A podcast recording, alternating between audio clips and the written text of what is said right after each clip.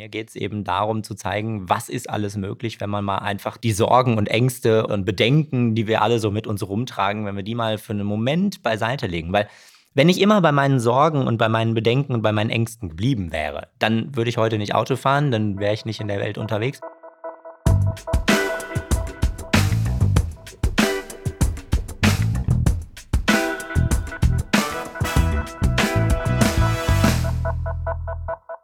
Hi und herzlich willkommen bei Network, dem Podcast von LinkedIn. Mein Name ist Friedemann Karik. In dieser Staffel von Network spreche ich mit sogenannten Changemakern. Das sind ganz besondere Menschen, die sich aktiv für einen Wandel einsetzen. Unsere sieben Changemaker wollen die Arbeitswelt besser machen. Also inklusiver, diverser und fairer. Vielleicht damit auch ein bisschen sinnvoller. Aber jetzt überlegt bitte mal ganz kurz. Was würdet ihr tun, wenn ihr ohne Arme und Beine geboren wärt? Mein heutiger Gast namens Janis McDavid hat diese Frage für sich wie folgt beantwortet.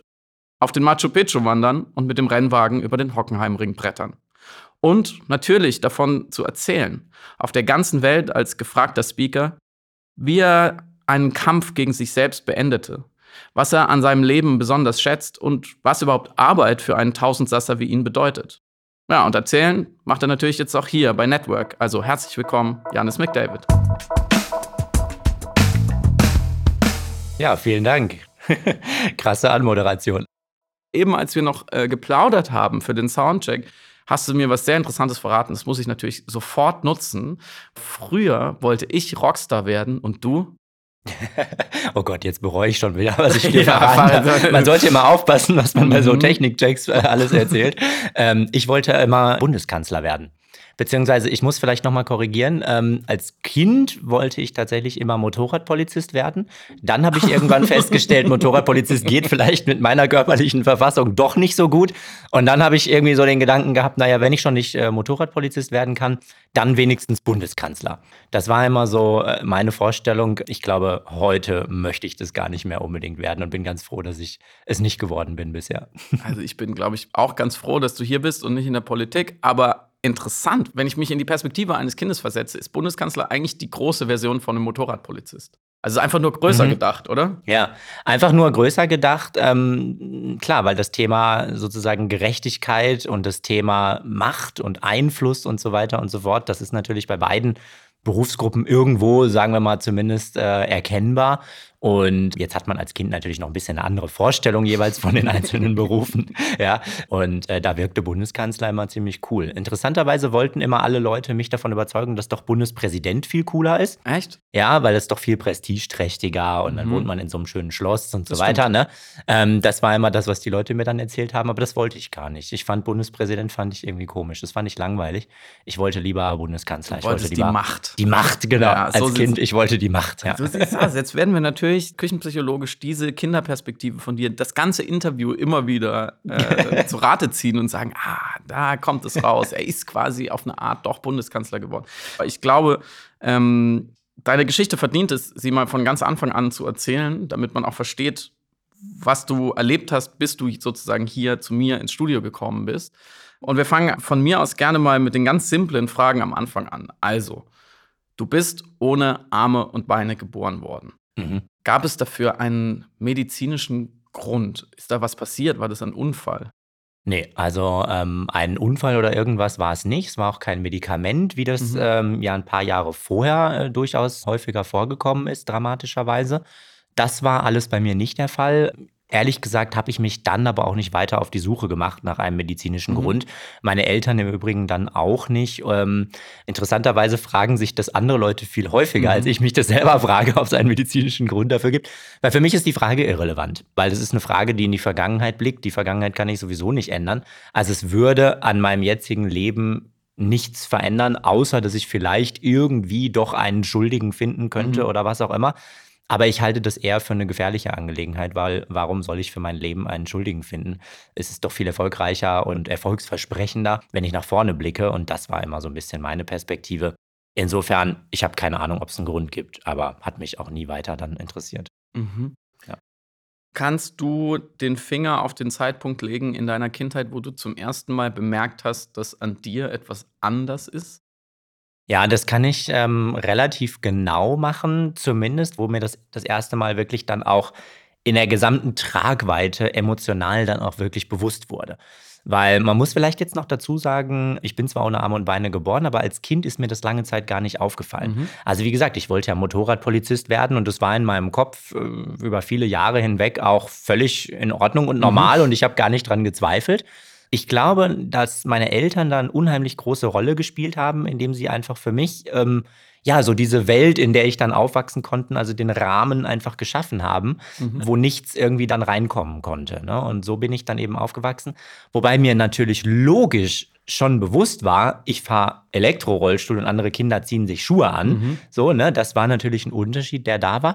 Aber tatsächlich hatte dieser Unterschied für mich als Kind überhaupt keine Relevanz, weil ich dachte immer so, ja gut, manche Kinder haben halt schwarze Schuhe, andere haben braune Schuhe mhm. und manche haben halt gelbe Elektrorollstühle so, ne? Mhm. Ich habe das gar nicht realisiert und der Punkt, wo ich es dann wirklich realisiert habe und wo mir wirklich die Tragweite bewusst geworden ist, der kam erst viel später, da war ich bereits acht Jahre alt. Mhm. Also wirklich in einem Alter, wo man jetzt, wenn man mir so zuhört, wahrscheinlich denkt, wow, krass, das kann ja gar nicht sein, ja. ne? so was Dramatisches dann erst mit acht Jahren zu realisieren. Aber ich glaube, der springende Punkt war einfach dabei, dass das bei uns zu Hause völlig normal war. Bei uns mhm. war das so wie, naja, wie Sommersprossen haben. So, ne? So ja. hatte ich halt keine Arme und Beine und andere Kinder hatten halt Sommersprossen. So irgendwie fühlte sich das an. Aber ich weiß noch, dass es eines Morgens war und wir auf dem Weg zur Schule waren und ich bei uns zu Hause durch den Hausflur gelaufen bin, weil unser Haus war damals äh, nicht barrierefrei, würde man wahrscheinlich mhm. heute sagen. Ähm, ich habe mich also einfach ohne Rollstuhl dort fortbewegt, das war alles kein Problem. Und ich springe so bei uns durch den Hausflur und plötzlich fällt eben mein Blick dann in einen Spiegel, mhm. den meine Mutter da nur hingestellt hatte. Mhm. Der sollte da gar nicht sein. Sie hatte den gekauft, wollte den nur schnell abstellen. Und ich gucke in diesen Spiegel, es war eben ein bodentiefer Spiegel. Ich gucke da rein und denke mir, ach du Scheiße.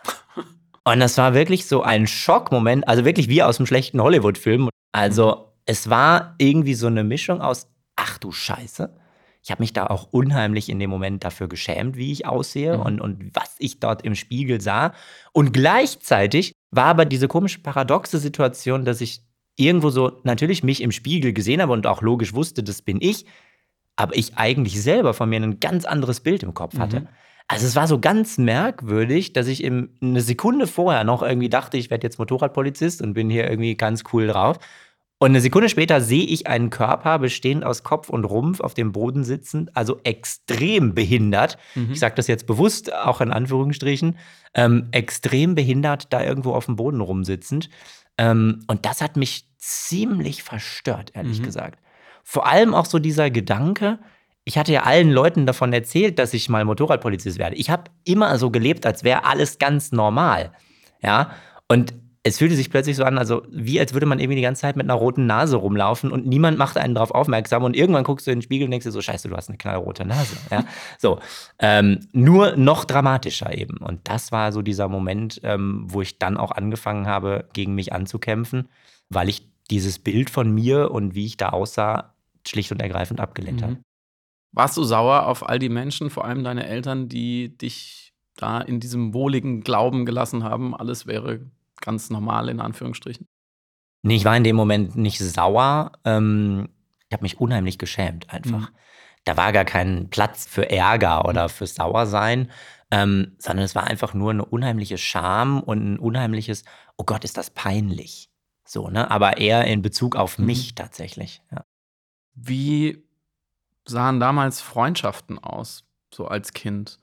Hattest du ganz normal so aus der Schule Freunde, mit denen du dann nachmittags rumgehangen bist? Oder war das dann auch später, gerade, also wenn du sagst, das war so mit acht, ja, dieser Moment der mhm. Erkenntnis, dann gerade so vielleicht auch als Teenager, waren die irgendwie anders, waren die besonders oder habt ihr einfach versucht, das so normal zu gestalten wie möglich?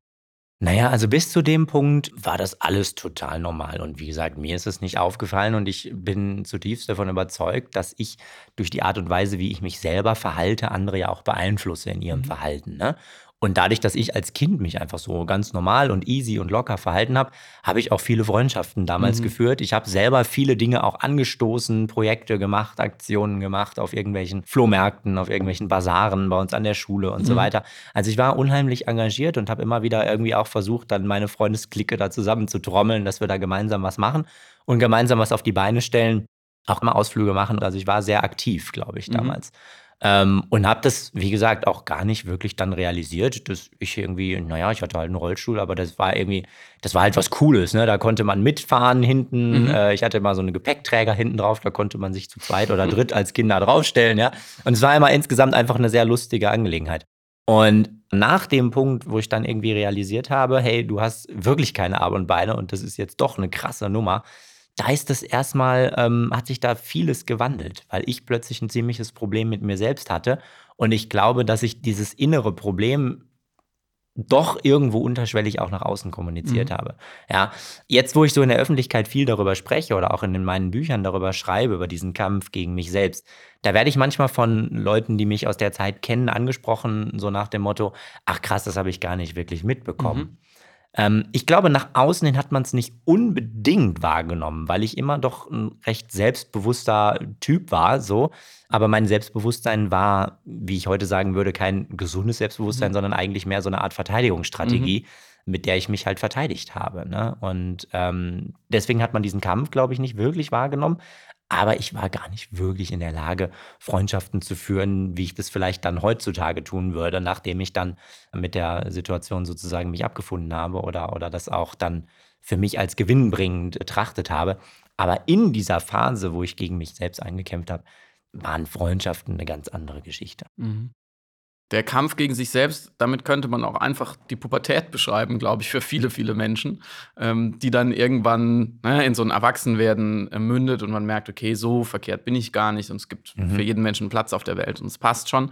War das für dich auch so eine Zeit des Erwachsenswerdens, dass du diesen Kampf besser zumindest mal reflektieren konntest? Ja, das kam natürlich dann alles zusammen irgendwo, ne? Ähm, ich glaube, so diese Frage, sich so intensiv mit sich selbst nochmal auseinanderzusetzen, das ist schon nochmal irgendwo eine Besonderheit, gerade wenn man mhm. dann feststellt, oh, ich gehöre nicht zur vermeintlichen Norm in unserer Gesellschaft. Und da gibt es ja ganz viele Punkte, weswegen man vermeintlich nicht zur Norm gehört. Ja, da mhm. gibt es ja dann auch noch die sexuelle Orientierung, das Geschlecht, die Herkunft, äh, die Hautfarbe und so weiter und so fort. Und so war es bei mir eben die Tatsache, dass ich keine Arme und Beine habe, beziehungsweise dann später kam ja dann auch noch die Erkenntnis, oh, ich bin schwul, äh, krass. Und dann fiel das irgendwie so aufeinander. Mhm. Dazu kam dann auch noch die Pubertät. Und das alles, sage ich mal, in seiner, in seiner Gesamtheit, das war eine Menge Arbeit und eine Menge Selbstreflexion, die damit ähm, einherging. Ich bin aber aus heutiger Perspektive unheimlich froh darüber, ehrlich gesagt. Auch wenn sich das jetzt vielleicht ein bisschen merkwürdig anhört. Aber ich habe dadurch eben sehr, sehr früh lernen müssen, aber dann eben auch gelernt, ähm, mich selbst zu reflektieren und mich mit mir selbst auseinanderzusetzen und dann eben auch so diesen Abgleich ich versus die Gesellschaft. Was ist eigentlich genau mein Platz, beziehungsweise bin ich verkehrt oder bin ich doch eigentlich mhm. gar nicht verkehrt, weil wir eine bunte Gesellschaft sind, wo eben alles dazugehört. Und ich glaube, das war auch ein Punkt, der mich unheimlich früh dann auch ein Stück weit politisiert hat. Nicht dahingehend, dass ich jetzt Bundeskanzler werde, Schade. um den Faden nochmal aufzunehmen, aber ähm, zumindest dahingehend, ja, dass ich äh, die Notwendigkeit erkannt habe, gesellschaftliche Veränderungen anzustoßen. Ist dir in, in der Zeit oder beziehungsweise bis heute, aber vielleicht früher, als du anders selber noch damit umgegangen bist, auch oft eine Unsicherheit bei Leuten begegnet? Hast du das gespürt oder siehst du darüber hinweg, weil du weißt, naja, ab und zu ist einfach jemand unsicher ob der Situation? Na, ich spüre das immer. Also mhm. bis heute tatsächlich. Das ist bei manchen Menschen mehr, bei anderen weniger. Es mhm. ist total interessant, das so ein bisschen das nachzuspüren oder das auch zu beobachten. Ich beobachte unheimlich gerne. Mhm. Und manchmal erlaube ich mir dann auch den einen oder anderen kleinen Seitenhieb, so, ne? Ja. Irgendwie, dass ich dann irgendwie so gucke und dann denke, ah ja, den müssen wir jetzt mal herausfordern, ne? Der ja, ist unsicher, da gehe ich jetzt mal hin und spreche den mal an oder so, mhm. ne? Aber ich kann es auch überspielen. Also ich habe mir, glaube ich, sehr schnell eine Strategie irgendwo entwickelt. Ein Stück weit unterschwellig. Denn worum es mir ja geht, grundsätzlich im Leben und in der Arbeitswelt und überhaupt im Miteinander, ist äh, Begegnungen zu ermöglichen. Weil ich glaube, das ist das A und O. Ich glaube, das ist die einzige Chance, die wir als Gesellschaft haben, wenn man das so sehen möchte, uns weiterzuentwickeln und in dieser kunterbunten Gesellschaft, die wir nun mal sind, einfach ein gutes äh, Miteinander zu haben, indem wir uns ehrlich und miteinander auf Augenhöhe begegnen. Und ich sehe das so ein bisschen, also ich sehe da die Verantwortlichkeiten auf beiden Seiten. Mhm. Also auch ich als derjenige, der eben im Rollstuhl sitzt, habe eine Verantwortlichkeit, meinem Gegenüber äh, gegenüber die Situation möglichst einfach zu gestalten, ja, und meinem Gegenüber dann auch die Hemmschwelle oder die Sorgen oder ja, die kurze Zurückhaltung oder was es dann immer gibt, dann auch zu nehmen. Und da ist zum Beispiel einer meiner Tricks, zumindest mal vor Corona-Zeiten, ähm, so zum Thema Händeschütteln. Ja, mhm. wie schüttelt man eigentlich jemandem, der keine Hand hat, die Hand? Dass ich meinen Arm nach vorne strecke. Also ich habe für die, diejenigen, die es jetzt nicht äh, sehen können, ich habe einen Arm, der hört ungefähr, ja, was würde ich sagen, ungefähr kurz vorm Ellbogen auf, mhm. läuft vorne spitz zu und äh, den kann ich eben nach vorne strecken und kann dadurch dann signalisieren, man kann auch mir quasi die Hand schütteln. Mhm. Ja, und das sind so Kleinigkeiten, ähm, oder dass ich eben dann auch so jemand bin, der so denkt, okay, also man kann bei mir nicht in ein Fettnäpfchen treten, ja. Diese ganze Diskussion rund um, oh Gott, was darf ich jetzt sagen und mhm. darf man jetzt überhaupt dies und das und jenes. Und ich kriege da teilweise dann jetzt heutzutage über mein Management da Nachfragen von Leuten, die dann sagen, ja Mist, Darf ich dem jetzt überhaupt die Hand schütteln? Darf ich jetzt überhaupt in mhm. der Anmoderation sagen, dass er sein Leben in die eigenen Hände genommen hat? ja, also wirklich, ich fasse mir da immer an den Kopf und denke mir so, Leute, können wir mal eine Runde entspannter werden? Ja? Ich habe vorhin am Telefon zu dir auch gesagt, du bist mir einen großen Schritt voraus. Ja, genau. So. Weil ich habe eben, genau, da, das wollte ich eigentlich erzählen. Ich habe äh, so ein bisschen die Einstellung, dass man bei mir nicht ins Fettnäpfchen treten kann. Und ich halte das für unheimlich wichtig. Ich halte das deshalb für wichtig, weil ich nur dann in der Lage bin, mit einem anderen tatsächlich in einen Austausch zu kommen. Als wenn ich jetzt von vornherein schon irgendwelche Mauern aufbaue und äh, von vornherein schon kommuniziere, das mhm. geht nicht und das geht nicht und du musst es aber so machen und du musst es so machen. Und am Ende sind wir beide dann in einer völlig verkrampften Situation, wo vielleicht keiner mehr genau weiß, okay, wie kann ich mich jetzt eigentlich verhalten? Wie soll ich mich eigentlich verhalten? Kann ich überhaupt noch was richtig machen? Wo ich dann eher jemand bin, zu sagen, hey, lasst uns doch einfach mal starten mit der Begegnung und dann werden wir es im Laufe der Zeit sehen. Finde ich einen sehr spannenden Gedanken mit dem Fettnäpfchen, weil du hast völlig recht, die allermeisten Leute haben ja das gegenteilige Gefühl. Ne? Mhm. Dass ja. man äh, jedem Fettnäpfchen, da sind ganz ja. viele und genau. man muss ausweichen und dann, mhm. klar, dann verkrampft man, dann wird die Wahrscheinlichkeit eher höher, dass man dann doch irgendwo reintritt. Ähm, gleich sprechen wir noch drüber, was du sozusagen weitergibst und was deine Botschaft ist. Mhm. Aber ich glaube, manchmal sind es ja auch die ganz banalen Fragen, um mhm. die Leute dann so drum tappeln. Zum Beispiel, wie trinkst du? Ja, voll. Also das sind natürlich Fragen, die sich Leute immer stellen. Und ich habe irgendwann für mich entschieden zu sagen, okay, ich bin niemandem böse, der diese Frage mhm. stellt. Weil, ganz ehrlich, also wenn ich mich jetzt mal in die andere Seite reinversetzen mhm. würde und ich würde zum ersten Mal jemandem begegnen, der keine Arme und Beine hat. Oder vielleicht sogar zum ersten Mal jemandem, der im Rollstuhl sitzt. Ja? Auch das gibt es immer noch in unserer Gesellschaft, dass es einfach Leute gibt, die keine Berührungen mhm. haben mit anderen Menschen, die irgendwie andere körperliche Voraussetzungen haben. Ja? Und wenn ich mich dann da reinversetze, dass ich zum ersten Mal eben so jemandem begegne, dann wäre ich auch wahrscheinlich verunsichert und wahrscheinlich hätte ich auch tausende Fragen, ja. Aber wahrscheinlich wäre ich auch neugierig. Und wahrscheinlich fände ich es nicht cool, wenn ich diese Neugierde nicht dann auch irgendwo zeigen dürfte oder wenn ich dann nicht meine mhm. Neugierigen fragen dürfte. Insofern habe ich irgendwann entschieden, okay, alles super, alles fein. Jetzt ist es natürlich ein bisschen schwierig, in einem Podcast zu erklären, wie trinkst du, ja. Also äh, kommt immer so ein bisschen darauf an, wie faul ich gerade bin. Wenn ich ganz faul bin, dann nehme ich einen Strohhalm, ja. Mhm. Ähm, dann ist es ganz easy, aber ich kann das Glas auch einfach mit den Zähnen bzw. der Unterlippe greifen, ähm, nehme dann noch meinen Arm manchmal äh, zur mhm. Hilfe, um es zu stützen, manchmal aber auch nicht und trinkt dann halt einfach so. Ne? Ähm, ich zeige zum Beispiel vor meinen Vorträgen, wenn ich jetzt irgendwo gebucht bin, mhm. einen Vortrag zu halten, zeige ich ganz gerne ein Video. Ich zeige das Video nicht, weil ich mich so gerne auf der Leinwand sehe oder irgendwas. Das ist mir egal. Ich habe das auch schon tausendmal gesehen. Aber ich zeige das Video einfach, um so ein bisschen mal den Leuten zu zeigen, hey, so kann irgendwie das Leben auch funktionieren, damit diese neugierigen Fragen einfach dann einmal geklärt sind ja. und man mir dann zuhören kann im weiteren Verlauf. Verstehe. Jetzt hast du mit größerer Ambition, sagen wir mal, ein paar Sachen gemacht, wo ich sagen würde, ich weiß gar nicht, ob ich mich das trauen würde, so mit dem Rennwagen über den Hockenheimring. Mhm. So. Ähm, das bedeutet ja, dass du Auto fahren kannst. Können wir auch an der Stelle abkürzen mit dem Joystick. Kann mhm. man sich ja überlegen, heutzutage werden ja auch wahrscheinlich Weltraumraketen mit dem Joystick gesteuert. Wieso nicht auch ein Auto?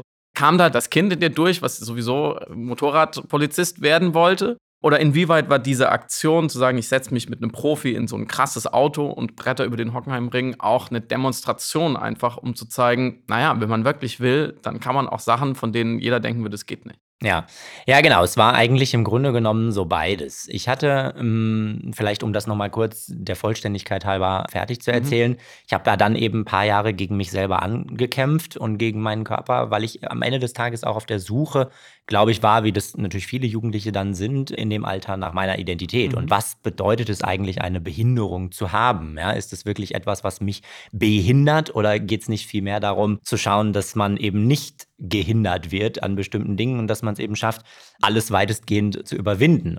Ich hatte eigentlich im Grunde immer so diese Vorstellung, dass ich dachte, okay, die Tatsache, dass ich keine Arme und Beine habe, darf niemals der Grund dafür sein, etwas nicht zu tun, was ich gerne tun möchte. Ja? Und ich muss irgendwo gucken, wie ich die Behinderungen, die ja in der Regel von außen kommen, wie ich die irgendwie umschifft kriege, beziehungsweise wie ich da kreative Lösungen finde, um die Dinge dann zu machen, die ich machen wollte. Und ich habe dann irgendwann für mich entschieden, ich nehme mich und meinen Körper so an, wie er ist. Und ich glaube, das war für mich die zentrale Entscheidung meines Lebens, nach der ich dann auch den Kampf gegen mich selbst beenden konnte und nach der es dann deutlich besser wurde. Warum erzähle ich das? Weil ich glaube, das war der Grundstein dafür, dass ich überhaupt in der Lage war, solche Dinge wie jetzt Hockenheim Ring oder Machu Picchu oder meine Wanderungen oder was auch immer zu machen. Weil in dieser Phase, wo ich so gegen mich angekämpft habe, wo ich mir viele Sorgen gemacht habe über meine Zukunft und wie das Leben mal wird, wenn man mhm. keine Arme und Beine hat und mhm. ob man überhaupt jemals einen Partner findet und keine Ahnung, also was man sich dann alles für Fragen stellen kann. In so einer Situation bist du ja gar nicht wirklich in der Lage, mal einen klaren Gedanken zu fassen. Ja? Und deswegen war es für mich so wichtig, einmal zu sagen, so, es ist jetzt so, wie es ist, Punkt. Und jetzt hast du den Kopf mal frei, mal einen klaren Gedanken zu fassen und zu gucken, wie geht es jetzt weiter. Und äh, das Projekt mit dem Rennwagen war für mich ein ganz besonderes, weil ich, wie gesagt, ja als Kind immer die Vorstellung hatte, ich werde mal Motorradpolizist. Mhm. Dann hatte ich immer die Vorstellung, ich werde mal Auto fahren. Mhm. Ja, dann hatte ich immer irgendwie viele Leute, die mir erklärt haben, das geht gar nicht. Dann hatte ich viele Leute, die gesagt haben, hey, hör bloß auf zu träumen, weil du wirst nur enttäuscht werden. Mhm. Ne? Und was man dann alles irgendwo so zu hören kriegt. Und dann war irgendwann der Punkt zu sehen, okay, Autofahren geht. Ja, das haben wir abgehakt so. Aber jetzt war natürlich meine Vorstellung vom Autofahren nicht jetzt irgendwie so ein großer Mercedes Sprinter. Ich will den jetzt nicht schlecht machen, es ist ein tolles Auto. Aber am Ende des Tages ist es kein Rennwagen. Ja, so. Und wahnsinnig sportlich kann man mit einem Sprinter jetzt auch nicht um, um die Welt fahren. Ähm, und so habe ich irgendwann dann zu Paravan gesagt, hey, äh, ich hätte Bock irgendwie mal, mal mehr was auszutesten. So, ja, geht da nicht noch mehr? Mhm. Und dann hatte Paravan gesagt, ja klar, lass uns das mal ausprobieren mit dem Rennwagen. Und für mich ist es auf der einen Seite so natürlich die Erfüllung meines Kindheitstraums, ja, die Erfüllung dessen, dass ich mal einen schnellen Sportwagen-Rennfahrer werden wollte, wie auch immer.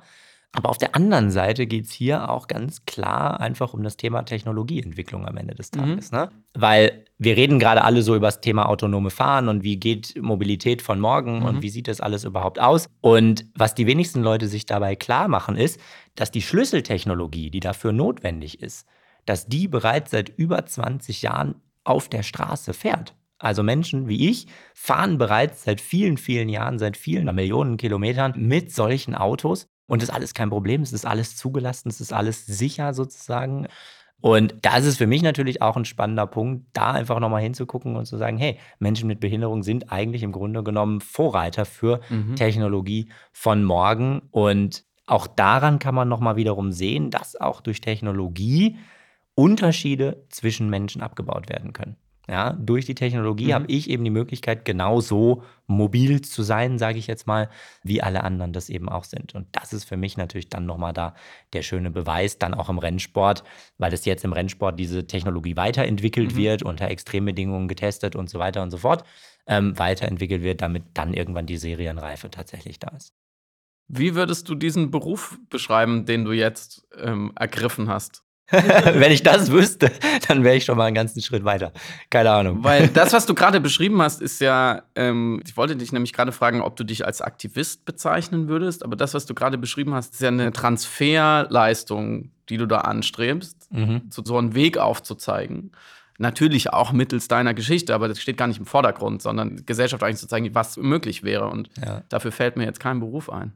Nee, mir fällt da ehrlich gesagt auch kein Beruf ein. Ja gibt dann immer so Hilfsbegriffe natürlich, die man dann irgendwie wählt und irgendwas muss man ja dann auch sagen. Aber ähm, bisher habe ich noch keinen Begriff gefunden, der wirklich das auf den Punkt bringt, was ich tue. Changemaker vielleicht. Du kannst mich ja korrigieren, wenn ich Quatsch erzähle. Du verdienst auch Geld einfach mit Auftritten. Also du bist mhm. Speaker, wie man dann ja. auch sagt. Es gibt, glaube ich, kein gutes deutsches Wort dafür. Das heißt, du gehst irgendwo hin vor viele Leute und machst deine Präsentation so. Mhm. Wahrscheinlich auch immer relativ ähnlich, weil du hast ja eben auch gesagt, ja, ich zeige dieses Video immer, weil mhm. es ist halt ein gutes Video, dann checken die Leute, was los ist und ja. fertig. Und das machst du aber ja auf der ganzen Welt, oder? Also es ist mhm. ja, du bist ja wirklich global unterwegs. Ja, ja. Ja, genau. Ich, ähm, in meinen Vorträgen geht es mir im Grunde genommen eigentlich um genau dasselbe, worum es mir jetzt geht, warum wir das Interview jetzt hier machen zum Beispiel. Mir geht es einfach um einen gesellschaftlichen Wandel. Mir geht es eben darum zu zeigen, was ist alles möglich, wenn man mal einfach die Sorgen und Ängste und Bedenken, die wir alle so mit uns rumtragen, wenn wir die mal für einen Moment beiseite legen. Weil wenn ich immer bei meinen Sorgen und bei meinen Bedenken und bei meinen Ängsten geblieben wäre, dann würde ich heute nicht Auto fahren, dann würde ich heute aber auch nicht hier sitzen und ein Podcast-Interview geben, dann wäre ich nicht in der Welt unterwegs. Mhm. Das Einzige, was ich dann erreicht hätte, wäre wahrscheinlich der Weg vom Sofa zum Kühlschrank und wieder zurück mhm. oder ins Bett, ja. Falls ich den dann überhaupt alleine hinkriegen würde oder da nicht dann auch irgendwen hätte, der mich dann da durch die Gegend trägt, ja. Ähm, und das ist das, was man erreicht, wenn man in seinen Bedenken bleibt. Und wenn man aber die Bedenken einfach mal zur Seite legt und sagt, hey, lasst uns doch mal die Dinge ausprobieren am Ende des Tages sind es jetzt auch keine Geheimnisse, die ich in meinen Vorträgen erzähle, ja.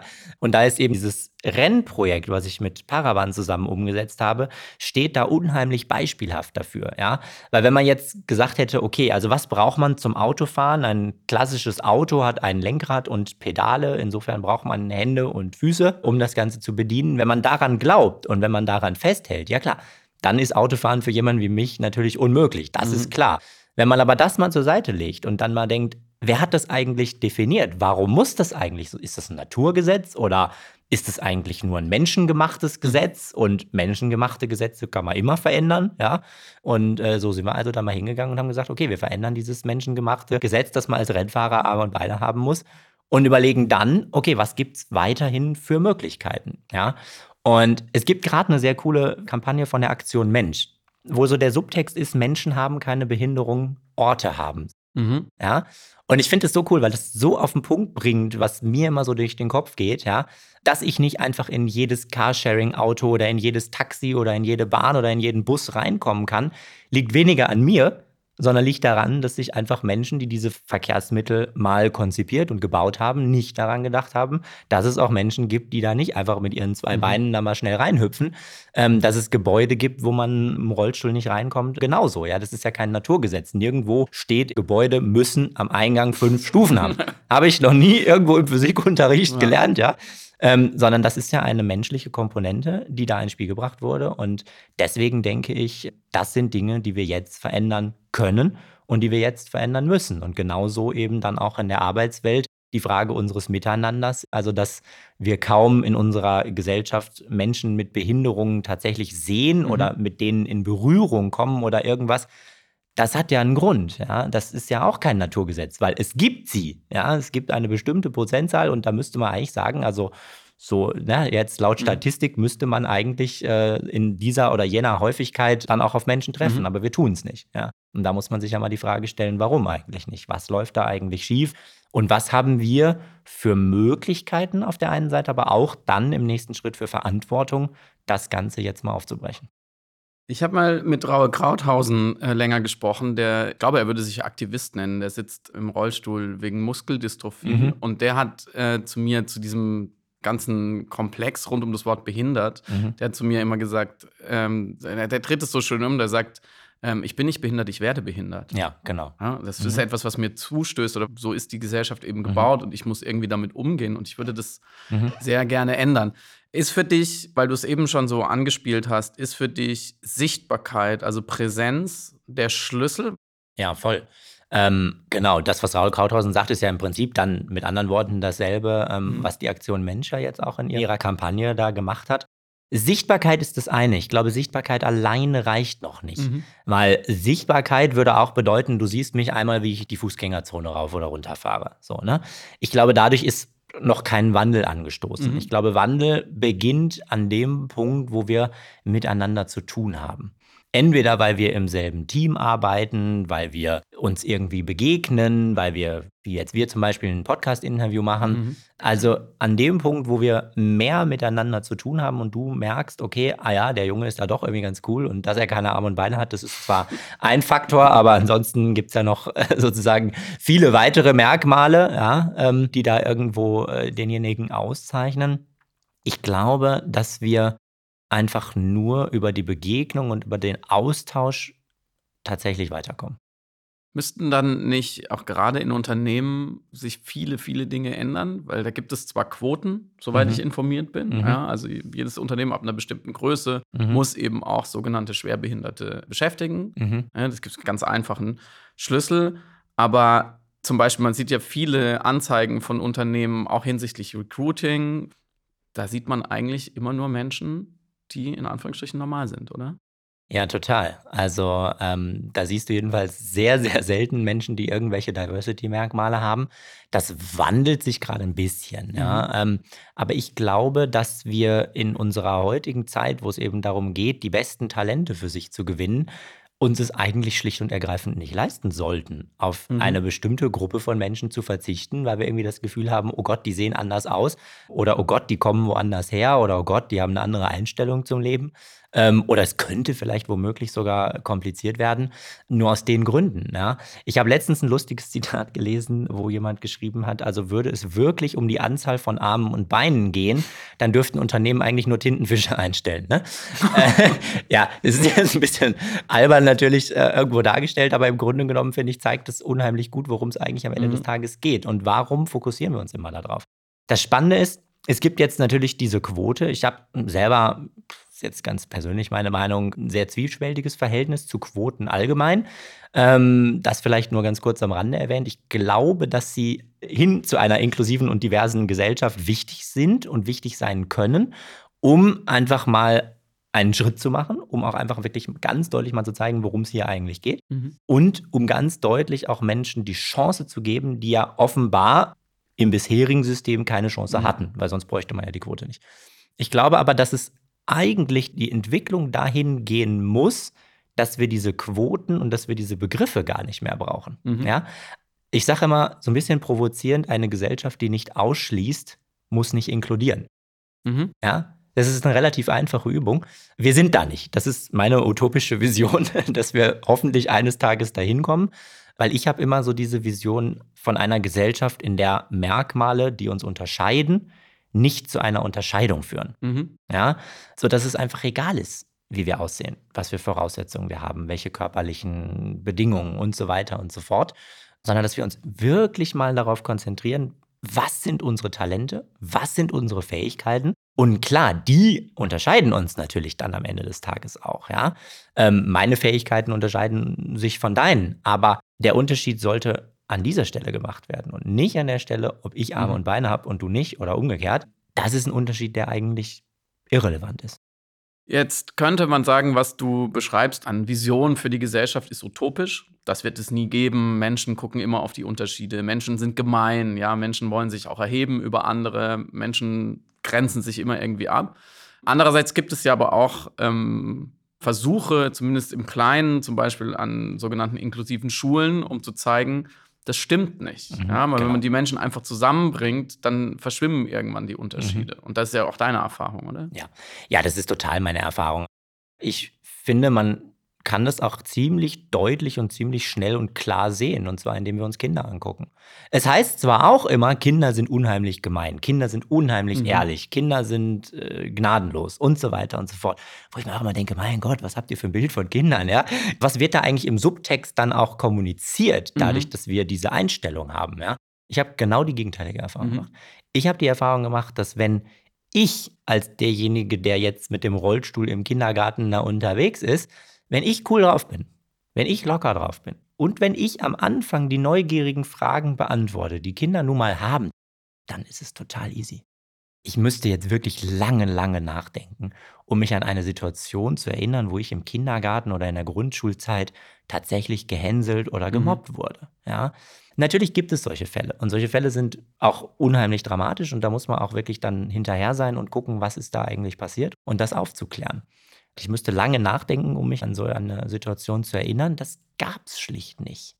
Weil ich eben die Erfahrung gemacht habe, es kommt am Ende des Tages darauf an, wie gehe ich damit um. Und ich glaube, dieses Denken in Unterschieden, dieses Denken in Abwertung oder überhaupt in Bewertung, der ist irgendwie anders als ich, Mhm. das kommt erst durch die Erziehung, ehrlich gesagt. Ich höre das ganz häufig, wenn ich jetzt hier irgendwie durch Berlin auf dem Gehweg unterwegs bin und dann irgendein Kind äh, zu seinen Eltern sagt, ah, guck mal, der Mann hat keine Arme und Beine. Mhm. Und die Eltern das Kind dann so wegreißen und dann äh, das Kind schimpfen und dann sagen, ah, sowas fragt man nicht, das darf man nicht sagen und so weiter. Das kommt vor. Ja, das kommt vor. Ja. Natürlich habe ich da auch nicht jeden Tag Bock drauf, ja. Und ich ja. bin auch nicht jeden Tag in der Aufgabe, jetzt hier sozusagen alle Menschen aufzuklären. Ne? Und trotzdem ist genau dieses Verhalten unheimlich schädlich, weil was lernt das Kind? Das Kind lernt, oh Gott, das ist was Gefährliches. Mhm. Oh Gott, damit darf ich mich nicht beschäftigen. Oh Gott, lieber Abstand halten. Ja? Nein, wir müssen einen normalen Umgang finden. Und da ist der Weg, den wir in den letzten Jahrzehnten auch in Deutschland eingeschlagen haben, dass wir eben eine nicht inklusive Gesellschaft aufgebaut haben, dass wir Förderkindergärten, sonderpädagogische Schulen, Werkstätten für Menschen mit Behinderungen und so weiter und so fort. Wir haben ja in Deutschland, und das wissen die wenigsten, ein komplettes Parallelsystem erschaffen für Menschen mit Behinderung. Also wenn du willst, musst du überhaupt nicht als jemand, mhm. der eine Behinderung hat, mit, ich sag mal, dem Rest der Gesellschaft in Kontakt kommen, weil es gibt spezielle Kindergärten für dich, es gibt spezielle Schulen, es gibt spezielle Ausbildungsstellen, es gibt spezielle Arbeitsplätze. So. Und dann hast du ein komplettes System, wo überhaupt kein Austausch stattfindet. Und da ist natürlich in der Vergangenheit einfach vieles schiefgelaufen. Ich glaube, es ist an der Zeit, dass wir uns heute die Frage stellen, was können wir tun und was müssen wir tun, um das aufzulösen, um zu einem anderen Verständnis von Miteinander und von Gesellschaft zu kommen. Also das würdest du gerne grundsätzlich ändern. Das ist schon auch deine Mission oder der Change, den du gerne bringen würdest. Also ich habe noch nie verstanden, warum es äh, spezielle Kindergärten für Kinder mit Behinderungen gibt. Ähm, ich habe das gleiche noch nie verstanden bei Schulen und ich verstehe es nur im Ansatz bei Werkstätten für Menschen mhm. mit Behinderung. Ähm, natürlich kommt es immer auf den Einzelfall an. Natürlich muss man sich immer genau anschauen, okay, was ist für diesen Menschen das Beste tatsächlich. Aber ich meine, genauso wie es vor 30 Jahren undenkbar war, oder vor 20 Jahren muss ich sagen, undenkbar war, dass jemand mit einer körperlichen Behinderung auf eine normale Schule mhm. geht, wo wir heute sagen würden, naja, also okay, Inklusion an Schulen ist ja gut, aber eben nur mit Menschen mit körperlichen Einschränkungen. Mhm. Ich also denke, was für ein Blödsinn. Ja, also worum geht es denn in der Gesellschaft? Also geht es jetzt darum, die Mathematik irgendwie komplett auswendig zu lernen oder geht es nicht auch in der Schule darum, eine Persönlichkeit zu entwickeln, ein soziales, ein gesellschaftliches Verständnis zu entwickeln und überhaupt ein Miteinander zu entwickeln, wo es einfach in einer bunten Gesellschaft mhm. nun mal anders zugeht, als es in einer nicht bunten Gesellschaft ist. Aber ich will da jetzt gar nicht zu tief reingehen. Ne? Ähm, ich glaube, das, worum es mir am Ende des Tages geht, ist, dass wir uns alle einfach die Frage stellen, okay, was können wir tun, um mehr Menschen mit unterschiedlichen Merkmalen zu ermöglichen, hier bei uns im Unternehmen beispielsweise mhm. Fuß zu fassen, beziehungsweise hier mitzuarbeiten und dass wir deren Perspektive mit einbinden, weil ich glaube, mehr Perspektiven mit einzubinden, kann immer nur ein Gewinn sein. Diese Rahmenbedingungen, über die wir jetzt gerade gesprochen haben, die werden ja politisch gesetzt in erster Linie. Mhm. Und du hast ja auch schon durchaus Zugang zu Politik, auch wirklich zu entscheidenden Leuten. Du warst für die UNICEF unterwegs, du warst, mhm. glaube ich, Experte im Bundestag, also du wirst gehört. Hast du jetzt ganz konkret, wenn du mit PolitikerInnen sprichst, eher das Gefühl, da ist Verständnis da, die hören dir wirklich zu, die haben diesen Gedanken auch schon so verstanden, die wollen das Problem nicht wegmanagen, sondern die mhm. schauen wirklich, was könnte möglich sein? Oder hast du auch manchmal das Gefühl, die schmücken sich mit dem Thema oder dir für so einen Fototermin? Ja, natürlich. ich habe immer beide Gefühle, ehrlich gesagt. Mhm. Also es ist mal so, mal so. Natürlich ist da viel auch in der Richtung unterwegs, dass man es cool findet, sich damit zu schmücken und dass man sagt, wie fortschrittlich man ist. Ich bin mir auch gar nicht sicher, ob das nur eine Aufgabe von Politik ist. Ich glaube eher, dass es eine Aufgabe von uns allen ist, weil Politik kann natürlich Rahmen setzen und Rahmen sind auch wichtig und manchmal sind auch gewisse Zwänge wichtig. Da bin ich äh, ein ganz großer Freund davon. Manchmal muss man einfach sagen, so, also Wohnungen müssen zu einem bestimmten Prozentsatz barrierefrei sein. Punkt, Ende aus. Das ist verpflichtend so, ja. Ähm, ich glaube aber nichtsdestotrotz, dass der kulturelle Wandel mindestens genauso wichtig mhm. ist, weil ich glaube, Menschen müssen verstehen, warum wir bestimmte Dinge jetzt vielleicht mal anders machen. Ich glaube, wir müssen als Gesellschaft dahin kommen, dass wir diese Fragen wie Diversity und Inklusion als einen Gewinn sehen, als etwas Positives. Nicht als etwas Negatives, was jetzt furchtbar anstrengend ist, weil jetzt muss man auf die auch noch Rücksicht nehmen, sondern ein Gewinn den wir nutzen können, eine mhm. Ressource, die wir nutzen können. Ja? Ich meine, wir sind ein Innovationsstandort in Deutschland. Mir geht es auch gar nicht unbedingt darum, wie du angedeutet hattest, die Leistungsgesellschaft zu beenden. Ich mhm. glaube, die Leistungsgesellschaft kann unheimlich wichtig sein. Ich glaube nur, dass wir zu einer anderen Definition von Leistung vielleicht kommen müssen. Weil wer sagt denn, dass jetzt die Mathematikfähigkeit mehr wert ist als die Fähigkeit, gut reden zu können? Mhm. Ja. Und trotzdem ist es ja doch häufig in der Schule so, dass man vielleicht Kinder hat, die sind unheimlich gut auf der Bühne, aber die machen am Ende kein Abitur, weil sie in Mathe halt nicht mhm. gut sind. So, ne? Aber was heißt denn Leistung? Das ist doch am Ende des Tages die entscheidende Frage. Und ich glaube auch, dass es unheimlich wichtig ist, dass wir auch sogenannte High-Performer weiterhin fordern und fördern und uns darauf konzentrieren. Ich glaube nur, dass wir auch alle anderen in dieser Gesellschaft nicht vergessen sollten. Mhm. Und wir sind, wie gesagt, ein Innovationsstandort und Innovation kommt immer dann zum Tragen, wenn wir erstens uns unsere Neugierde weiterhin bewahren. Ja, diese kindliche Neugierde von wegen, ah, ich will mal sehen, muss das denn so sein oder mhm. kann es nicht auch anders? Und durch unterschiedliche Perspektiven. Das ist am Ende des Tages die Ressource, glaube ich, die wir nutzen können und wo dann ein unheimlicher Vorteil daraus entstehen kann. Ich mache dich jetzt einmal noch kurz zum Bundeskanzler, wenn du diesen Berufswunsch hast liegen lassen. Und ich würde gerne zwei oder drei ganz konkrete Dinge äh, wissen, die du ändern würdest von oben herab. Um Gottes Willen. Ich weiß gar nicht, ob man als Bundeskanzler überhaupt wirklich die das Macht hat. So, sag mal, du bist Bundeskanzler und Bundespräsident zusammen. Und also, Diktator in einem. Also, wer ist, also wer, fangen wir mal bei den Sachen an, von denen du schon gesprochen hast. Wer ist die Barrierefreiheit für alle Gebäude? Ja, also es wäre als allererstes mal die Barrierefreiheit, nicht nur für Gebäude. Barrierefreiheit geht im Übrigen weit über physische Barrierefreiheit hinaus. Ich würde sofort die Barrierefreiheit für alles verpflichtend umsetzen. Also da geht es um Verkehrsmittel, da geht es um Gebäude, da geht es um Städte und Straßenbilder, da geht es aber auch um Zugang zu Bildung und um mhm. Zugang zu Information.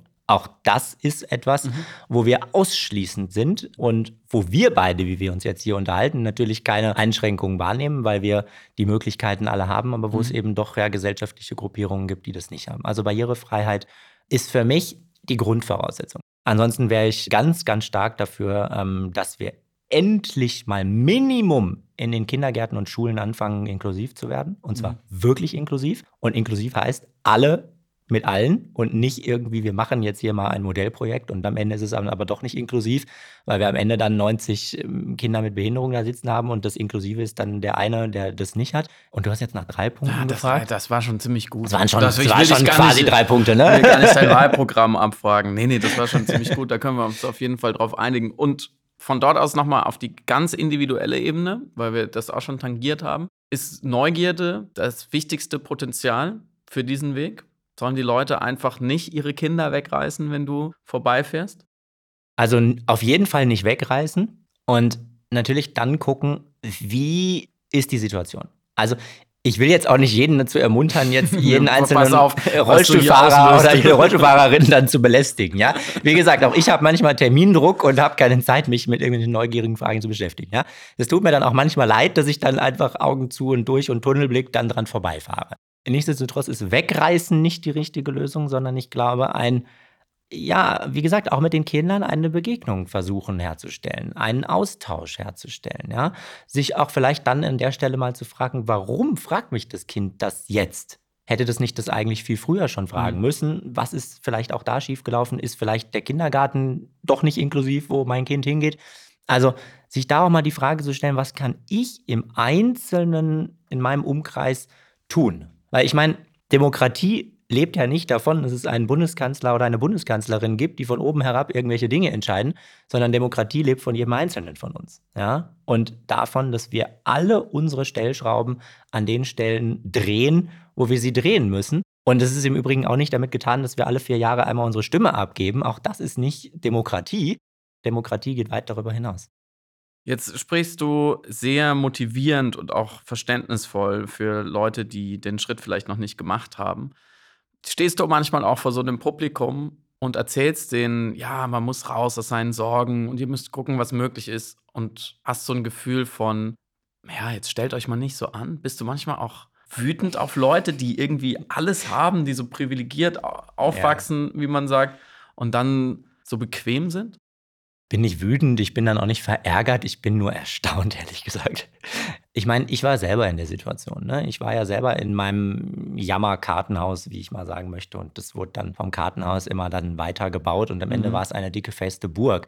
Und ich meine, so eine Burg mit dicken Wänden einzureißen, das kann schon mal eine Weile dauern und es kann auch anstrengend sein. Das kann sowohl von außen als auch von innen anstrengend sein. Ja? Wenn du in der Burg gefangen bist, hast du da, glaube ich, auch Schwierigkeiten. Ich bin nur oft erstaunt, weil so viel Potenzial und so viel Lebensfreude und so viel Glück eigentlich am Ende des Tages ähm, auf der Straße liegen gelassen wird, dass ich manchmal denke, mein Gott, jetzt reißt es doch mal ein, weil du kannst doch nur gewinnen, ja. Natürlich war das irgendwo für mich auch eine schwierige Entscheidung irgendwann. Und natürlich kann man jetzt auch mit dem Finger da drauf zeigen und sagen, ja gut, aber da hast du dir ja auch was vorgemacht. Mhm. Ja?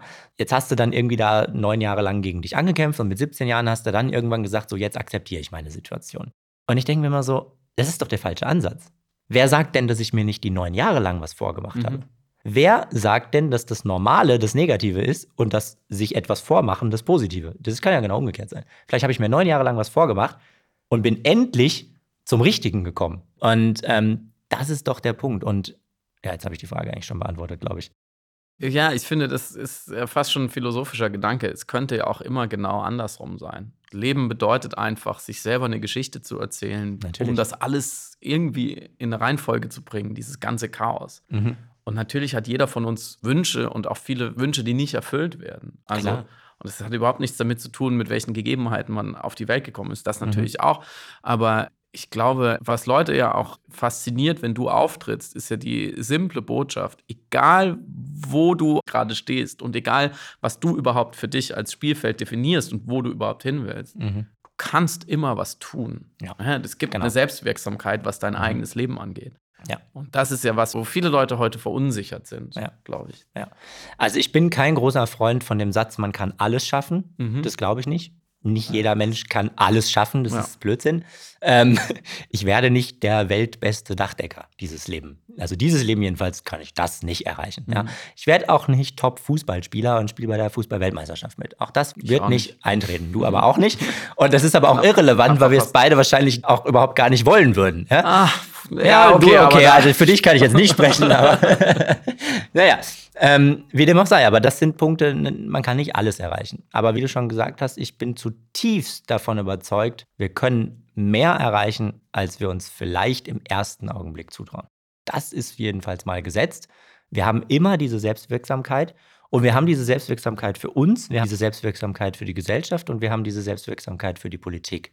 Wir sind nicht abhängig. Demokratie lebt davon, dass auch wir als schweigende Mehrheit den Mund aufmachen und aus der schweigenden Mehrheit eine laute Mehrheit wird. Und ich glaube, das haben wir die letzten Monate, Jahre, glaube ich, alle zu Genüge beobachtet, was passiert, wenn man so Dinge wie Rechtsstaat und Demokratie für total gegeben hält. Und deswegen glaube ich, im Leben ist nichts gegeben, sondern wir müssen für alles immer und immer und immer wieder einstehen. Ich will nicht sagen kämpfen, weil es geht nicht darum zu kämpfen, sondern es geht darum, dafür einzustehen und für seine Überzeugungen einzustehen.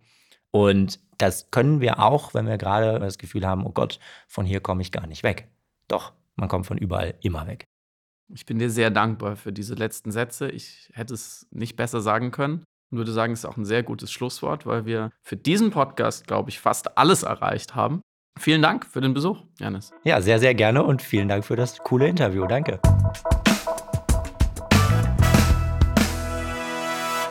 Das war Janis McDavid. Ihr findet ihn natürlich auf LinkedIn und auf seiner Homepage unter, überraschenderweise, janis-mcdavid.de. Aber jetzt zu euch.